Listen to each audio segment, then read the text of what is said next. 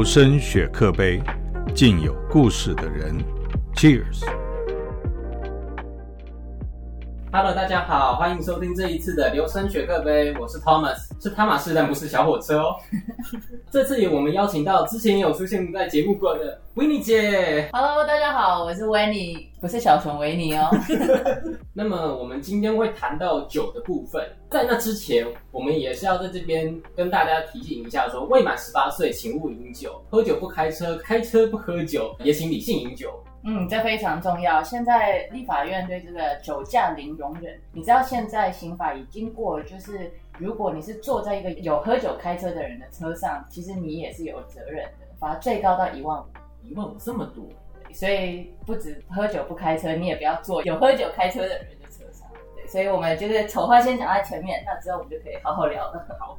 那 n i 姐在南非长大出生，然后也有在国外读过大学。你平常有喝酒的习惯吗？国外的饮酒文化这么盛行的状况？呃，有啊，我看场合喝。对我如果有跟朋友一起出去，或者是出席一些场合啊晚宴，我都会喝。那有特别喜欢喝什么样的酒？我个人比较喜欢喝葡萄酒，就是红酒跟白酒。哎，Thomas，你知道红酒跟白酒的差别吗？这个我不知道，我我平常比较喝调酒比较多。哦，对对，因为因为你是那个调酒师嘛，好，当呃，我我觉得还蛮有趣的，就是很多人会觉得红酒跟白酒的差别就是在于葡萄的呃颜色。红酒大部分大家都说那就是用红色的葡萄，然后白酒就是用白葡萄。可是除了这个之外，其实他们还有一个差别，就是红酒有带皮跟带籽，可是白酒呢它只有用果肉。所以红酒其实会比较，有时候喝起来比较涩一点，它的酒精浓度也会比白酒酒精浓度高一点点。酒精浓度这个我倒没有注意过，因为印象中红酒跟白酒的浓度感觉都差不多，就十多度这样子。不过这蛮好玩的。那你呢？你我我知道你是调酒师嘛？那你平常最喜欢调的是什么？你有没有一个你的经典 Thomas cocktail 是什么？我个我自己是蛮喜欢 gin 的，就琴酒，然后它可以做的变化其实蛮多的，像是呃加通灵水变 gin tonic，或者是经典。对对，我比较我比较喜欢经典类型的啦，因为要自己想出新的酒谱，说老实话，这是一个很需要想象力的事情，因为你虽然说我们可能知道每个酒跟酒的味道是什么。但你要在脑袋把它混合，想到想到变成说自己喜欢的味道，那其实就是另外一个过程，就要发挥创意。对，哎，我今天我在哪里看到，就是 gin and tonic 如果是在一个 UV 光下面，它是会发，对，它是会发亮的，这是真的吗？就是因为它里面有奎宁，所以说它在光的照耀下，它可能会变比较蓝色啊，或者是紫色这样子。哎，那那我再请教你一件事情，那如果我们平常在家里，你有没有一个最简单的一个鸡尾酒可以教大家，就是在家里可以自己做的？如果说调酒的话，我拿琴酒当例子好了。我在家我可能会备琴酒，然后可能会备柠檬汁，然后可是我还会再多准备一个东西，是叫法文叫康托，中文翻君度橙酒。它其实你可以把它想象就是柳橙酒，可是它浓度很高。我推荐的比例啦是琴酒四十五。橙酒三十，柠檬汁十五，然后你哦，你 你这里就太专业了，太专业了。不过 OK，所以就是这三个，这三个，就对，就是这三个材料，然后你可能把它，像我们可能有雪克杯，可是如果说你没有雪克杯的话，那你可以每个人家里应该都有保温瓶，那你其实就可以把这三个材料放进去，然后把冰块放进去，摇到你自己觉得差不多倒出来，其实它就是一个鸡尾酒。哦，哎，今天学到一招，所以其实每一个人家里都有保温瓶，保温瓶其实就是一个我们每一个人都有的行动雪克杯，对对，因为你想外面的饮料店啊，它比较大的那种雪克杯，它其实它的那个构造本身上跟保温瓶是差不多的，就是好几层。那 w i n n i e 姐，你有没有听过可能外交场合上面跟酒比较有相关的东西？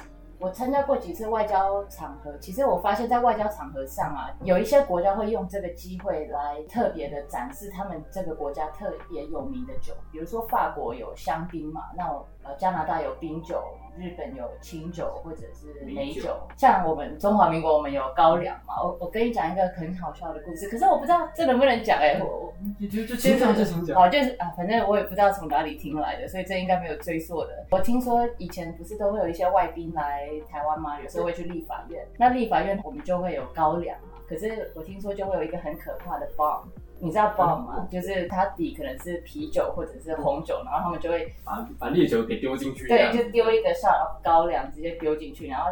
后来听说那那那一次 外宾整个喝醉，然后有一个有一个外宾去到厕所，在厕所里面大吐，结果他的衣服全部都是，然后他们要要去再帮他买一件新的西装。可是就是就是我我听一些长辈可能以前讲过的故事哦。不过外交场合，像今天我好像有看到有一个很特别的酒是斯洛维尼亚，然后他们有一个叫做梨子白兰地，然后。对，然后就是那个梨子，它长到跟一个榛果一样大的时候，还在树上的时候，它就会用一个酒瓶把它套起来，然后那个梨子就会慢慢在那个酒瓶里面长大。哦，然后再把梨子给剪下来，然后再把酒给放进去那个里面，是这样子？这过程我就不知道是先放酒还是后放，可是我就觉得这好特别。对啊，毕竟你要在它这么小，你就要把玻璃瓶给装上去，然后你又你又要保证它这一颗梨子不会烂掉。对对对，所以我就觉得像这种，我就还蛮有兴趣，很想喝看看的。这一类故外交相关的故事，我自己是没那么熟了。但是如果说酒类相，呃，可能朋友去国外他们旅行的时候，或者是去交换留学的时候，他们其实都有蛮特别的酒的经验。像维尼姐，你应该知道，就是可能国外的酒其实。很多时候都比瓶装水还便宜，这个你知道吗？哦，对对对。呃，我朋友有一个去西班牙去留学，然后他就跟我说，他那边买一瓶红酒，可能一瓶水大概两欧三欧，可是一瓶酒也是差不多那个价钱。那为什么要喝水？那他 就不如买酒。酒对对，比较划算，CP 值比较高。对，CP 值比较高，你有对对。其实呃，在南非，南非酒也是非常便宜，然后又很好喝。我们那边其实有很多很多的庄园。所以有时候我知道有一个呃叫鸵鸟红酒，是不是？我记得好像也是南非那边出的。有有，我们有很多，而且我们也有一个奶酒叫做 Amarula，因为它的那个招牌上就是有一个很大的大象，所以我们我知道这个。对，所以在台湾他说它是大象大象奶酒。对对，以前我就想说它跟大象有什么关系，后来我就去查了，好像是那一个果树是大象很喜欢吃那个 Amarula 的那一个水果，所以才叫做大象奶酒。不过讲到那个不同的国家文化，我就想到，其实我以前学了很多很多不同语言的干杯，你你会吗？我我只我只会日文的干杯而已，我就这样。不要太虚了，你是你是调酒师，这 中文跟日文的听起来很像。可是我觉得有一个很特别的差别，就是比如说中文我们是干杯嘛，那日文考一下就 干杯，干杯，然后。韩文 compare 或者是台台语是 d a 这四个的概念就是让杯子干掉嘛，就是有点像 bottoms up 把杯子喝光的感觉。可是像西班牙文啊，或葡萄牙文，或法文，或者是我们那边南非文，它的意思就是西班牙文的 salute，或者是葡萄牙文的 salugi，或者是南非文的 santai，或者是法文的 santai，它的意思其实是 to health。所以是祝你身体健康，这就是文化上的不一样。对对对这，文化上的不一样。后来我发现这个还蛮有趣的。那当然还有其他的语言，就是只是就是 cheers 的概念。不过讲到酒的文化，因为我们刚刚有提到我们中华民国我们有金门高粱，对。那我以前我其实是不敢喝高粱。为什么高粱味太重啊？以前比如说你不太敢喝 whisky，你可以加一点点可乐，或者是你不太敢喝 vodka，你可以加一点点蔓越莓汁，或者是雪碧，或者。可是我觉得没有任何一个东西可以把高粱的味道盖过。对，毕竟它本身味道就很重很重。为了不要就是得罪任何人，我是说高粱的香味没有办法被任何东西给盖过。你不能讲臭味，这样喜欢的人会香味，香味，香味。对，越陈越香。对，不过呃，我们去年呢，我们就去一趟金门。我去年第一次去金门，然后我就被当地的人训练，我现在就比较敢喝高粱。然后他们那边有很多很多高粱的不同的文化。然后有一个故事，我觉得很好玩。你在餐桌上，通常我们都吃合菜嘛。对。那如果有上一条鱼，然后那个鱼的尾巴对到谁，就代表那个人很有福气。不过那一个人就是。立马要先干三杯，这听起来像是要把某个人灌倒，就故意就把鱼尾转到他那边去。所以 先上菜那个人很重要。可是后来我就很好奇，我就说，哎，那这个故事的由来是怎么样？然后他们就说，金门，因为金门很多人，他们以前都会去南洋那边，就是经商。所以很多呃，就是他们侨胞嘛，他们就去那边。那以前好像听说是去可能或马来西亚吧，或某一个国家，然后有一个金门人就去那边，然后他就娶了那边的老婆，然后他就终于事业有成，他就要回去金门。可是以前可能来回要三个月，就是不是这么方便，哦，就不像现在这样子。对。然后他他的老婆就是可能怕说，哎，那他可能去了不回来，或者是不想要回来了，所以他老婆呢就在他在南洋的那个国家的最后一餐，他就下蛊说以后如果他去了，然后他不回来的话，就是他可能会身体浑身不舒服，然后怎么就是。痛不欲生，就很想家，想要回家，就让他回来就对。对，可是呢，后来就被他女儿发现，那他女儿就觉得说，哎，妈妈为什么要这样？所以他女儿在他爸爸离开的时候，他就跟他讲，他说，爸爸，你回去金门的时候，以后你只要每一餐你看到鱼，你第一个动作就是先把那个鱼的尾巴用筷子把它剪断，然后喝三杯酒，那你这样那个就解除了。所以后来就衍生成，这就是一个在金门那边他们会玩的游戏，就是啊鱼一上来。然后他们就尾巴对到谁，就代表那个，因为这个人他事业有成嘛，所以就代表这个人会很有福气。可是你就是要喝三杯酒。哦，这个不知道，这我这我第一次听而且后来延伸到他们可以卖，比如说今天鱼尾巴对到我，好，我剪断，我喝三杯高粱。可是我想要分享我的福气嘛，我可以卖给你。那你用三杯跟我买，我就陪你再喝三杯，那这个鱼尾巴就还你的了。那这样子一直买下去了，对对对，那不就是一直喝一直喝？你可以再用四杯卖给别人。所以我觉得其实很多国家有很多不同酒的文化跟故事，其实都是非常有趣。当然，我们台湾一定也很多。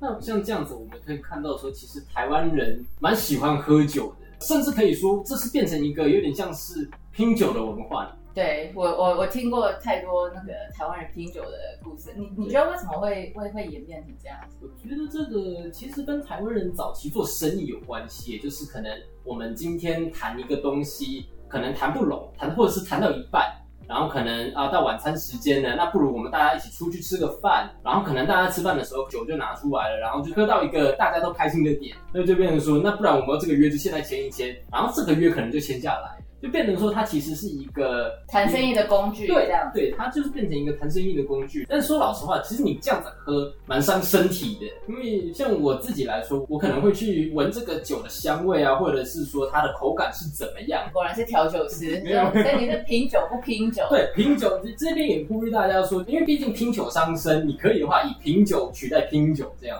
那么咪咪姐，你知道品酒它的顺序是怎么样？说真的，因为我之前还蛮喜欢喝葡萄酒，所以我之前有去上品酒课。可是你也知道，我我可能老师教了一百趴，然后现在过了几年，我可能记得的只剩下四十趴。所以还是你这边有什么可以分享的吗？其实他们其实也没有到很难。我们可能在品酒的时候会拿一个叫做 I 手杯，你可以把它想象就是红酒杯的缩小版，一个手掌心这么小，差不多。长得像那个放蛋的那一个小杯子，或者是你可以说它是一个郁金香还没有开的花苞的那个形状。哦，OK OK，对，然后我们你这比较有比较文化一点，好，然后我们可能就是会倒一些酒进去，很多人在品的时候，其实会把鼻子整个直接栽进那个酒杯里面。但是说老实话，你这样子栽进去，你除了酒味之外，你闻不到其他东西。所以一个一个步骤讲的话，就是我们会先离鼻子一段距离，就让它自然而然那个香气飘过来，然后我们才可能会慢慢的靠近去闻它会有什么样的味道啊。说到味道，其实我觉得你可以很直觉的闻这个味道，然后就说啊，我联想到什么什么东西，像是我可能闻这个酒，我可能第一个联想到啊，这是芭辣。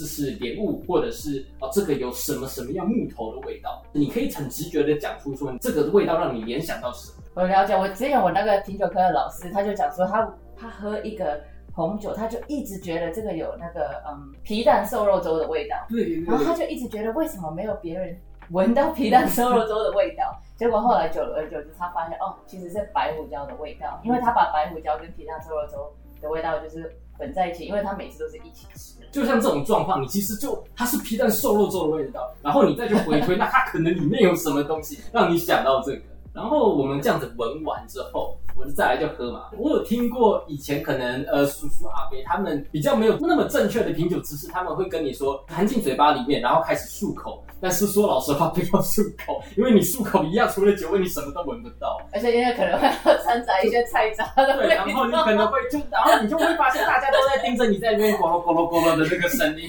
对，可是我有听过，就是红酒他们会有这样子。